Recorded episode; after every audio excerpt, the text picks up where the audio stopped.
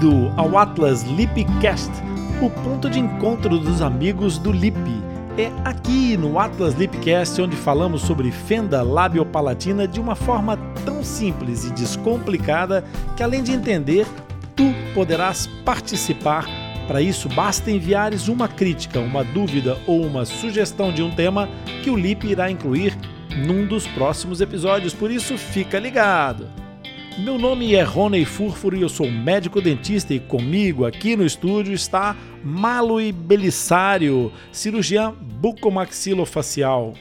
É, tem uma pergunta que foi feita: quanto tempo antes e depois da cirurgia do lábio temos que mudar a mamadeira? Uhum. E que o filho dela usa chuquinha. Então, claro que existem protocolos mas é, se você utiliza a mamadeira certa, que a que melhor se adapte com o seu filho e o seu caso. É, e ela está feita de um material que se adapta bem e não traumatiza ou não cria lições nos tecidos, não tem indicação para retirar, pelo menos na minha opinião. Aí também você pode complementar, porque pode ser que existam diferenças, porque isso aqui é um universo. Então, a criança, como geralmente a cirurgia do lábio é feita é, na face é, que eles são nenéns, tem três, seis, nove meses, e geralmente a, a alimentação é, lactância exclusiva, que pode ser através de fórmulas ou de amamentação,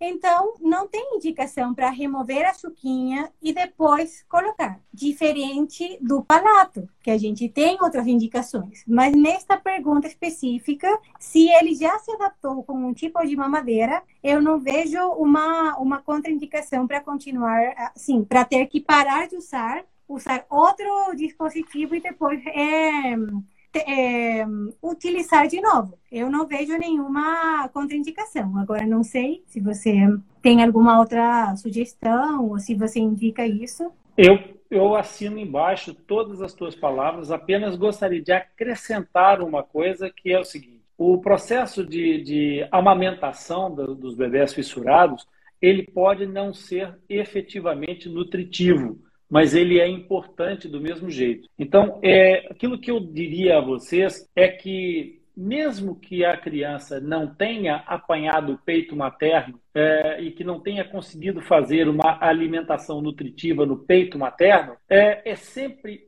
útil e interessante tentar estimular que essa criança, até uma idade que seja razoável, é, amamente no peito materno. Porque é, a mamete, nesse caso, ela pode ir para o peito materno fazer uma, é, uma espécie de ginástica. Ela vai para lá para tentar amamentar, mesmo que não seja uma situação nutritiva. Por quê?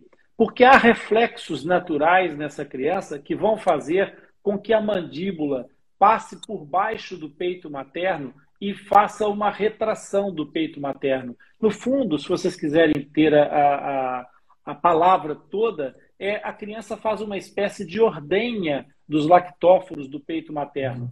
E esse movimento de, de ir e vir da mandíbula dessa criança, ele é extremamente importante no desenvolvimento, no crescimento compensatório da mandíbula. Não se esqueçam que o queixo de um bebê é sempre muito pequenininho a nascença. E então é, é importante que haja esse estímulo de amamentação. A única questão que eu acrescentaria então seria essa: independentemente de, dessa criança não ter amamentado, dessa criança não ter é, tido a oportunidade de, de, de se alimentar no peito materno, isso não quer dizer que não deva haver o estímulo de ir ao peito materno para até para se cansar, para fazer esse exercício que é extremamente saudável no seu desenvolvimento. E aqui eu deixo um, um abraço para a Patrícia, que deve estar a, a, tratar da Madalena nessa altura, mas que apareceu aqui para nos dar um, um, um, ar da sua, da sua presença, um carinho. Muito obrigado, Patrícia, por estares aí. Isso. Então, também, eh, tem que seguir as indicações da equipe que também está tratando, né? Mas é, se a pergunta fosse assim, a resposta que eu poderia dar é que não tem indicação para remover a, a chuquinha ou a mamadeira não. pela qual o paciente se adaptou. E outra, é, depois da cirurgia do lábio, no pós-operatório imediato, ou seja, passou, é, saiu da cirurgia, está na sala de recuperação e a criança já está alerta, já está responsiva, a gente já é, estimula para é, ela ser alimentada. Então, você vê que poucas horas depois da cirurgia já está bebendo na mamadeira, já está é, no peito sem problema nenhum.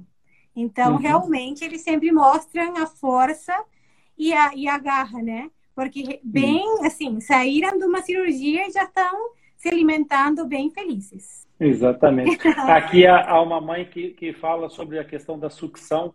É, aquilo que eu estava a falar e a referir não tem que ver com sucção, ok? É, tem a ver com o movimento mandibular, mesmo que a criança não seja capaz de fazer sucção. Ela não tem que fazer necessariamente sucção, até pode não ter é, é, a capacidade nutritiva que eu estava a falar, mas pode sim fazer esse exercício, ok?